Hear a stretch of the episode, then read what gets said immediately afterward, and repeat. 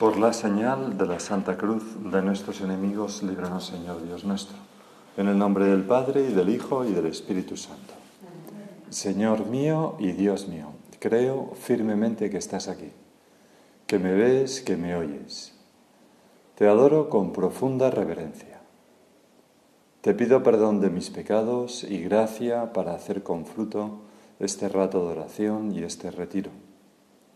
Madre mía Inmaculada, San José, mi Padre y Señor, Ángel de mi guarda, intercede por mí. Hay, una imagen que nos puede servir al comienzo de nuestra oración para, como para vislumbrar de qué se trata, ¿no? que es la imagen de un viaje, un tren que está a punto de partir. Eh, y que toca el silbato anunciando la inminente salida. ¿no? Antes me había dedicado yo a buscar silbatos, pero creo que ya los he borrado, sí, ya no los tengo aquí. ¿no? El, típico ruido, un silbato, ¿no? Tu, tu, tu, en fin, del tren, no lo sé hacer, pero... Eh, pues cuando oímos ese silbato nos apresuramos, nos montamos rápidamente en ese tren que está a punto de salir y que nos va a llevar, pongamos por caso, a la playa, ¿no? Cogemos las maletas, o si quieres la última llamada para nuestro vuelo en el aeropuerto, ¿no? Pues sales corriendo, te vas al mostrador, en fin, ¿no? Para embarcar. Eh, esa, señal, ese toque de atención, ojo, ¿no? Que, que, nos vamos, que nos vamos, que pasa, que ya viene. Pues algo así es eh, el miércoles de ceniza mm, respecto a la cuaresma, ¿no? Es como el anuncio de que se sale para un viaje, el viaje de la cuaresma, una llamada a comenzar ese camino, porque son esos 40 días eh, en que la liturgia pues está tan bien pensada, cada lectura, cada oración, etcétera, ¿no? Cada evangelio, que nos conducirá pues a un sitio paradisíaco que es la resurrección del Señor, pasando por la Semana Santa. Toda la Cuaresma apunta pues no a la Semana Santa, sino a la resurrección también a la Semana Santa, bueno, es parte de la Semana Santa, claro, el domingo de resurrección, ¿no? Pero no a la pasión del Señor solo, no a tu pasión solo, sino a tu pasión y resurrección. Es decir, es un viaje que nos lleva a la playa para zambullirnos en ese océano del amor increíble de Dios por nosotros, que se derrama sobre nosotros y que además nos llena de esperanza, porque no es solamente que hayas muerto por mí, Señor, es que has resucitado introduciendo una mutación en el género humano que me va a hacer a mí capaz de resucitar y gozar para siempre de ti, con este cuerpo glorioso luego. Por eso el Papa en su mensaje para la cuaresma pone debajo como un lema tomado de la Sagrada Escritura, siempre hace eso un único versículo, que es esta frase de nuestro Señor. Mirad, estamos subiendo a Jerusalén, ¿no? Estamos, empezamos ese viaje. Montémonos en el tren. Un viaje que es sobre todo interior. Es decir, el viaje se produce de la piel hacia adentro. Como toda conversión, ¿no? Porque este viaje consiste en una conversión. La conversión no es ir corriendo a donde está Dios, porque Dios está abrazándonos continuamente con su amor. En Él vivimos, nos movemos y existimos, dice, dice San Pablo. El viaje para volver a Dios, para salir al encuentro de Dios, Señor, es un viaje de la piel hacia adentro, de cambiar mi corazón, enfocarlo en otra dirección, no hacia el yo, sino hacia ti. Y ese silbato, anunciando la salida, la llamada premiante, pues muchas veces en el Antiguo Testamento era una de las misiones de los profetas, ¿no? Que tocaban la campana, cuidado, o atención, ¿no? Y precisamente eh, eh, la primera lectura del próximo miércoles de ceniza, o sea, de pasada mañana, pues son unas palabras del profeta Joel que dice, ahora oráculo, ahora, no mañana, ahora, oráculo del Señor, convertíos a mí de todo corazón, con ayunos, llantos y lamentos. Rasgad vuestros corazones, porque a veces es el corazón el que tiene como una costra, ¿no? De la piel para adentro. no vuestros vestidos, no lo de fuera, lo de fuera no. Y convertíos al Señor vuestro Dios. O sea, convertirse pues es volverse, ¿no? Es como si estoy mirando en la dirección equivocada y me vuelvo a mirar a quien me está mirando a mí. Un Dios compasivo y misericordioso. Por eso toda conversión es un gustazo, Señor, porque es volverme a poner en tus manos que son compasivas y misericordiosas. Y si algo necesitamos en esta vida es que nos traten con compasión y con misericordia, que se hagan cargo de nuestros errores y que nos valoren a pesar de ellos. Y eso es lo que hace Dios. Un Dios compasivo y misericordioso, lento a la cólera. Algunos que somos de mecha corta, ¿no? Pues esto nos da mucha envidia, ¿no? Lento a la cólera, nos encendemos por nada, ¿no? Pero tú eres que estás haciendo. Pero Dios no, Dios nos ve, sonríe, hace un pequeño gesto, se ríe y otra y otra y espera, es lento a la cólera y rico en amor, que se arrepiente del castigo en cuanto nosotros volvemos a Él. Pues todo, todo eso, ¿no? Todo eso, Señor, lo vamos a experimentar durante la cuaresma.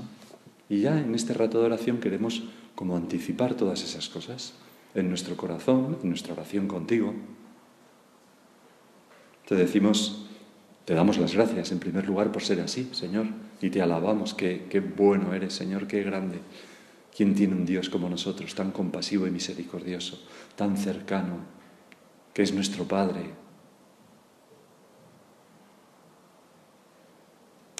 Y para este viaje hemos comprado un billete que nos capacita para hacer lo que es la gracia abundante de Dios. Una gracia que, aun siendo algo divino, y habiéndonos conseguido tú, Señor, en la cruz, ¿eh? mana de tu costado abierto, ¿verdad? Mm, ha querido nuestro Señor atarse las manos para concedernos la gracia a lo que diga la Iglesia.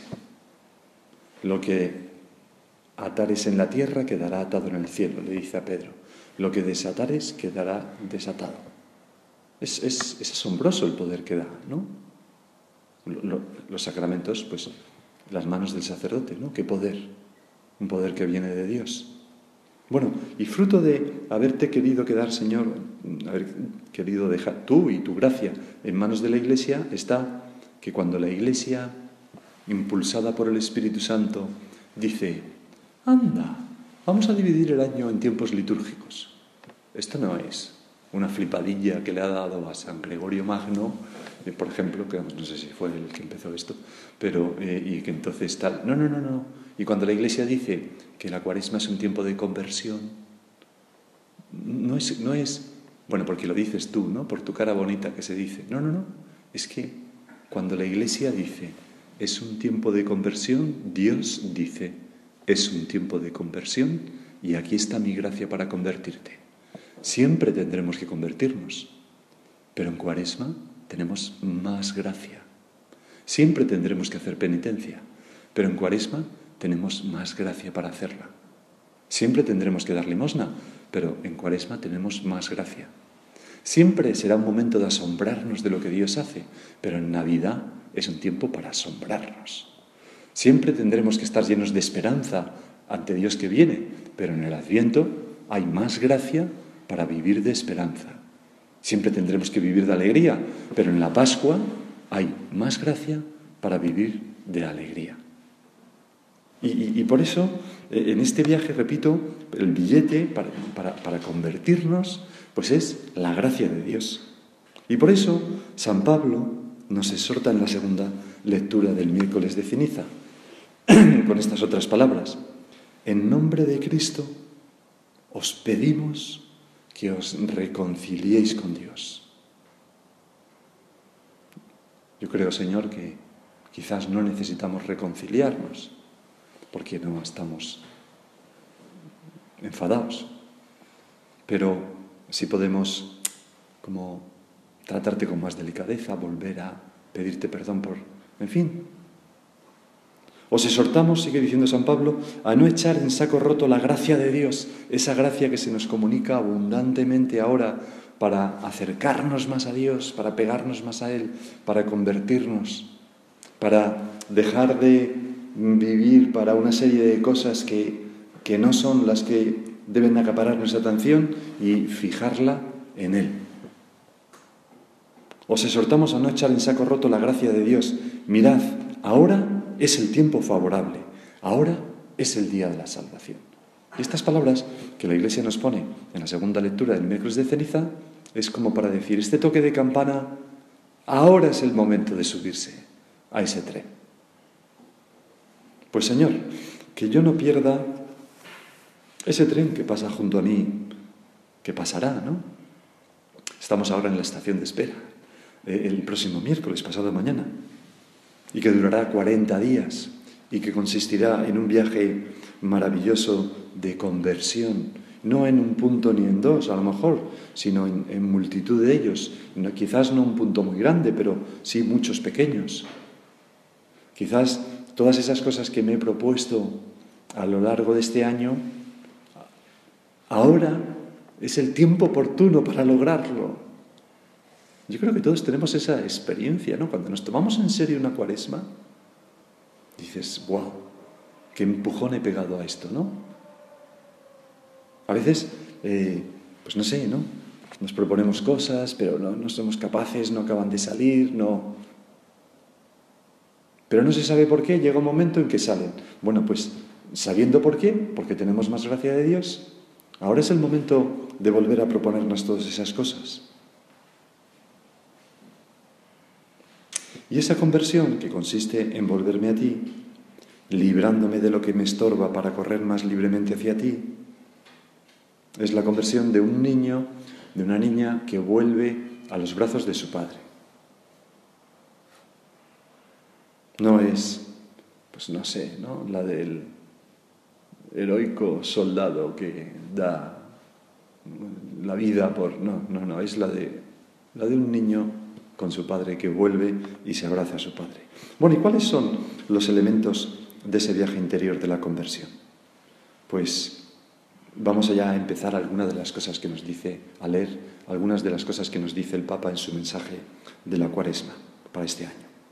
Dice allí, el ayuno, la oración y la limosna, esto ya nos lo sabemos todos, tal como los presenta Jesús en su predicación, son las condiciones y la expresión de nuestra conversión. O sea que esa conversión, las condiciones para que se produzca son el ayuno, la limosna y la oración, Señor. Y además son no solamente las condiciones, sino la expresión de nuestra conversión. Ese volver a Dios se realiza a través de esas, de esas tres actitudes. Y dice el Papa aquí también que el ayuno, la oración y la limosna, tal como los presenta Jesús en su predicación, y, se refiere a San Mateo 6, donde habla nuestro Señor de estas tres características, de estas tres actitudes. ¿Por qué dice eso el Papa? Pues porque precisamente en el Evangelio del miércoles de ceniza se recoge ese pasaje. Tú, Señor, nos hablas de la sencillez de corazón de la inocencia de las obras, de la rectitud de intención, como una característica para hacer agradables nuestra oración, nuestro ayuno, nuestra limosna. Dice así el Evangelio. Cuidad de no practicar vuestra justicia delante de los hombres, para ser vistos por ellos. De lo contrario, no tenéis recompensa de vuestro Padre Celestial. Por tanto, cuando hagas limosna, no mandes tocar la trompeta ante ti como hacen los hipócritas en las sinagogas y por las calles para ser honrados por la gente, en verdad os digo que ya han recibido su recompensa. Y luego dice, tú, en cambio, cuando hagas limosna, que no sepa tu mano izquierda lo que hace tu derecha. Así tu limosna quedará en secreto y tu Padre que ve en lo secreto te recompensará. Esa pureza de corazón, Señor. Vamos a vivir una cuaresma en la que vamos a hacer muchas cosas buenas, lo vamos a intentar al menos, pero sin necesidad de pedir nada a cambio.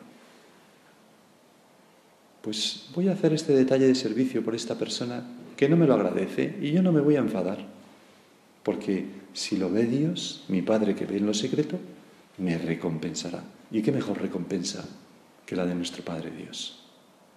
¿De qué sirve, por decir algo muy bueno, ¿no? que, que, mi marido me agradezca, que, que este amigo, esta amiga, que los hijos, que, hombre, está bien, todo eso está muy bien, Señor, ¿no? Pero, pero frente a Dios, ¿no? Es un gracias hoy y mañana ni caso, ¿no? Pero en cambio, el agradecimiento de Dios es eterno, ¿no? En el cielo nos lo encontraremos. La recompensa de Dios es de otro calibre. Y por eso sigue diciendo nuestro Señor, cuando oréis, no seáis como los hipócritas que les gusta orar de pie en las sinagogas, tal, tal, tal, tal. Tú, en cambio, cuando ores, entra en tu cuarto, cierra la puerta y ora a tu Padre que está en lo secreto. Y tu Padre que ve en lo secreto te lo, te lo recompensará. Bueno, nosotros, Señor, en esto de la oración normalmente no aparentamos mucho. No, no, vivimos en una sociedad en que la gente cuando ve a otro rezando diga, wow, ¿no? No, no, parece que ahí nos afecta menos. Pero fíjate este, cuando ayunéis, o sea que es Cristo el que habla de las tres actitudes de la cuaresma. Cuando ayunéis, no pongáis cara triste como los hipócritas que figuran, desfiguran sus rostros para hacer ver a los hombres que ayunan. Tú, en cambio, cuando ayunes, perfúmate la cabeza y lávate la cara para que tu ayuno lo note no los hombres, sino tu Padre que está en lo escondido. Y tu Padre que ve en lo escondido te recompensará. Después de haber leído esto, Señor, nos damos cuenta de cuando el Papa dice, el ayuno, la oración y la limosna, tal como los presenta Jesús en su predicación, son las condiciones y la expresión de nuestra conversión. O sea, volviendo al texto que acabamos de meditar, si yo ayuno, que no se me note, que no me queje, que pase desapercibido a veces hacemos muchas cosas buenas, ahora porque hablaremos un poco del ayuno, que en un sentido amplio, ¿no? Pero ofrecemos muchos sacrificios a Dios, hacemos muchas cosas heroicas, hacemos, pero nos quejamos. y es un mal negocio porque ya recibió su recompensa. Frente a tu Padre te recompensará. Es como una actitud de corazón, ¿no? El hacer las cosas cara a Dios sin esperar agradecimiento aquí, contentísimos de que mi Padre Dios lo vea y sin quejarme, si me cuesta. es que tengo un hambre ¿eh? con esto de... bueno, pues ya está, es que, es que tengo mucho que... lo que sea. Bueno, pues hasta aquí sería como un primer punto de la meditación. Y ahora vamos a pasar ya eh, a cada una de esas actitudes. Dice el Papa, la vía de la pobreza y de la privación, entre paréntesis, el ayuno. Nos da una clave para entender bien el ayuno. El ayuno es una vía de pobreza y privación. La mirada y los gestos de amor hacia el hombre herido, entre paréntesis, la limosna. O sea, la limosna es mirar de un determinado modo y tener gestos de amor hacia la persona necesitada. Y el diálogo filial con el Padre, entre paréntesis, la oración, nos permiten encarnar una fe sincera, una esperanza viva y una caridad operante. Es decir, nos permiten, Señor, vivir como cristianos. Pues vamos a ir viendo cada una de estas tres actitudes tal y como las, nos las presenta el Papa. En esta primera meditación vamos a ver ahora el ayuno y ya luego seguiremos con las otras. Bueno, el ayuno. Decía el Papa que es una experiencia de privación y de pobreza. O sea, privarse es liberar el corazón pues de un lastre. Me acuerdo un submarino de la Armada Española que en una ocasión tuvo una avería y entonces empezó, empezó a irse para abajo, para abajo, para abajo, 100 metros, 200 metros, 300 metros, que eh, lo que pasa en ese caso es que, claro, hay muerte segura, ¿no? Y entonces, eh, pues el comandante dio la orden de fuera lastres o soplar lastres. Y entonces, se, con una serie de reserva de aire a presión, se sopla en unos tanques para que se vaya el agua y se queden llenos de aire y flote más. Pero el barco seguía, seguía, seguía, seguía, poco a poco yéndose hacia el fondo y entonces ya pues lo que se hace es largar el lastre de emergencia. Y es que los submarinos tienen toda la parte de abajo en la quilla, pues me parece, no me acuerdo cuántas son, pero del orden de 70 toneladas de plomo o más, ¿no? No me acuerdo. Y entonces le das a un botón y claro, lo pierdes para siempre, es una pasta, ¿no? Pero ¡clac! explota una cosa y se va todo eso al fondo y ya el barco empezó a subir, ¿no? Y se salvaron. Bueno, y subió, pues salió de las profundidades terribles de la muerte, pues a la vida, al cielo despejado, etc. Pues el ayuno, esa experiencia de pobreza y de privación es largar lastre del corazón para subir a las alturas del amor a Dios, de la contemplación de Dios, de la caridad, para otro tipo de vida, otro tipo de vida, para ir más rápido, San José María, en 1941 lo contaba un estudiante, decía este estudiante, Ramón, José Ramón Madurga se llamaba, recuerdo que sobre su mesa de trabajo, en aquella residencia de estudiantes, debajo de un cristal circular, conservaba una inscripción que decía, son unos versos, ¿no? Sufre si quieres gozar, baja si quieres subir, pierde si quieres ganar, muere si quieres vivir. Esto es el ayuno, ¿no? El, ayuno es algo muy positivo porque lo que queremos es ir a la superficie. Lo que queremos es ir al sol, a ti, Señor. Lo que queremos es eh, vivir con mayúscula, lo que queremos es ganar con mayúscula.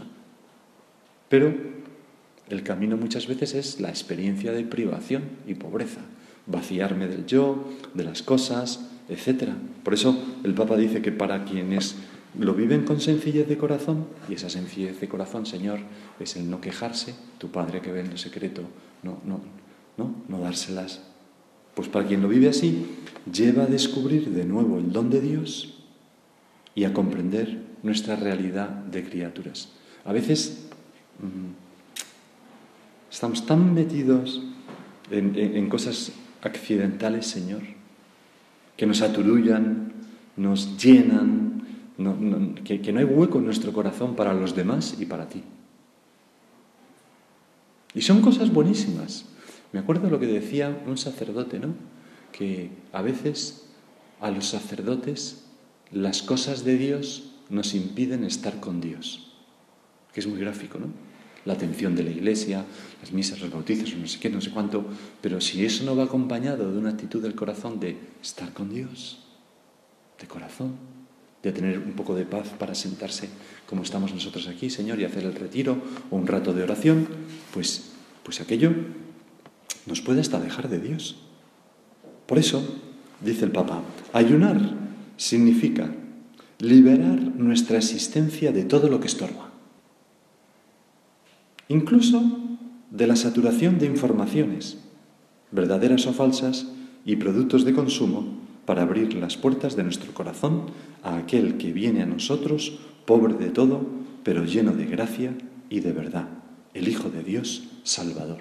O sea, liberar nuestra existencia de todo lo que estorba, incluso la saturación de informaciones verdaderas y falsas. No sé si habéis visto, es la imagen que me ha venido. Esas personas que, por ejemplo, ahora están todo el día leyendo noticias, estadísticas, digo fuera del profesional que tiene que dedicarse a eso, naturalmente, ¿no? Pues sobre el COVID, si esto es bueno, si la cerveza es buena para el COVID, si el otro es bueno para no sé qué, si hay que ventilar, si hay que hacer esto, si hay que tal, si los taninos, que es lo último que, ¿no? Que si tal, si cual, tal, no sé cuánto, si se puede, si no se puede. Claro que el gobierno no ayuda mucho porque con estos mm, confinamientos que nunca sabes si estás confinado o no y hasta qué punto estás y cuánto porque te va cambiando todo, pues, pues entonces toda nuestra existencia puede estar girando a una cosa que es una estupidez frente a ti, Señor, claro. O sea, y dices, bueno, pero, pero esto, Es lo que me ha venido a la cabeza, no sé si a vosotros, ¿no? Incluso de la saturación de informaciones, verdaderas o falsas, aunque sean verdaderas. ¿Qué me importa mí saber si el porcentaje es 0,1, 0,0? Llega un momento que, vamos, a lo mejor hay alguien que tiene una afición, o es médico, o es biólogo, lógico, ¿no? Pues ya tiene una tendencia más a saber y tal. Pero productos de consumo, ¿no? Cosas, tal, cual, que las cosas, de, las cosas que Dios nos ha dado a veces nos impiden estar contigo, Señor. Curiosamente. Y por eso el Papa dice liberar o sea, liberar nuestra existencia. Es decir, quitar esas barricadas detrás de las cuales a veces estamos como atrincherados, ¿no? ¿No habéis, si habéis leído alguna vez, seguro que sí, alguna noticia de esas personas que compran 50 kilos de papel higiénico, latas de conserva de no sé qué, ah, no sé qué, no sé cuánto, tal, y entonces tienen su casa como un búnker ahí, están como atrincherados, que siempre se, demuestra fatuo, ¿no? O sea, que luego al poco tiempo, pues todo eso sobra y lo que sea, tal cual, no sé qué, ¿no? Y, y, y su vida es eso, están como atrincherados. Bueno, pues la cuaresma es porque nosotros nos atrincheramos preocupaciones materiales, de compras, de no sé qué, de no sé cuánto, que necesito esto, necesito lo otro, series, programas de no sé cuánto, programas de no sé qué, esto, lo de más allá, lo de plum, plum, plum, plum, plum. Y dices, bueno, y, hija mía, hijo mío, ¿y, ¿y, yo qué? Nos dice Dios. Pues la cuaresma es, y, al principio lo hacemos como diciendo, bueno, tal, pero luego lo empezamos a ver necesario, luego imprescindible.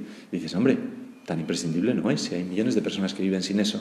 No, pero es que tal, necesito, necesito esta gargantilla, no tengo ni idea de esto, ¿no? Azul, porque solo tengo roja, amarilla y verde, ¿no?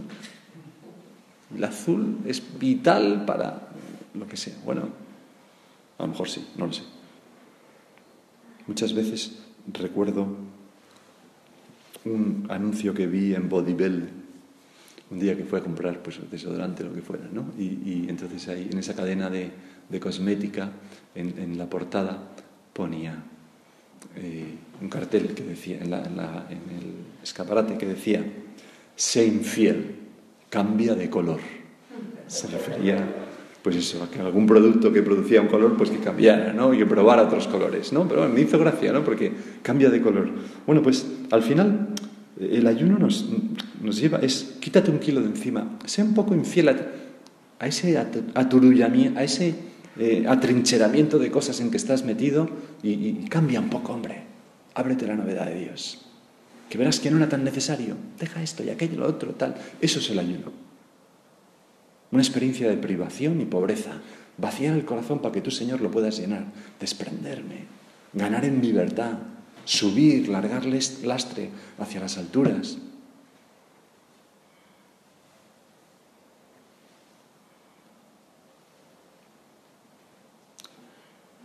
Y estoy viendo que no me va a dar tiempo.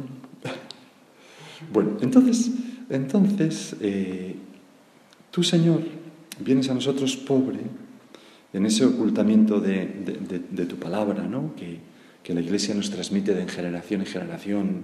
Fijaros, ¿no? Dios pobre en la Eucaristía, pobre en la palabra, despojado de todo. Y es como, como un ejemplo para nosotros. Y dice el Papa, esta verdad no es una construcción del intelecto destinada a pocas mentes elegidas, superiores o ilustres, sino que es un mensaje que recibimos y podemos comprender gracias a la inteligencia del corazón abierto a la grandeza de Dios que nos ama antes de que nosotros mismos seamos conscientes de ello. O sea, que el ayuno es la pobreza elegida la privación voluntaria es lo que nos abre a ese mensaje misterioso, a esa verdad profunda y sencilla a la vez y humilde de Dios. Si no, no somos capaces de reconocerla.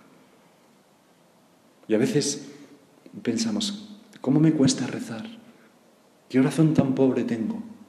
A veces no es verdad y lo que pasa es que Dios nos, prueba, ¿no? Pero, pero muchas veces hay que pensar, ¿cómo va mi pobreza? Mi privación voluntaria, mi ayuno. El otro día hablaba con una chica joven, trabaja pues, en lo que trabaje, y no quiero dar muchas pistas. y, entonces me, me, impresionó mucho, ¿no? Porque os acordáis que el día de la Virgen del Lourdes era la jornada de oración por los enfermos. Y entonces me dijo, no, pues me he propuesto, pues viví la oración de los enfermos y, y, luego ayuné. Ayuné. Así, ¿y qué consistió en ayuno? Pues en ayuno. ¿No comiste nada en todo el día? No. Pues oye, si trabajas de 9 a 9 de la noche, a las 9 estarías muerta. Me dijo, ¿no? Muerta. Me impresionó mucho, ¿no? Porque, fíjate, es una persona que tiene una vida interior. Yo pensé, si tú ayunaras así, a lo mejor serías más santo. ¿No? Bueno, pues vamos a dejarlo aquí, Señor, y seguiremos luego, mm, pues continuaremos con nosotros dos meses.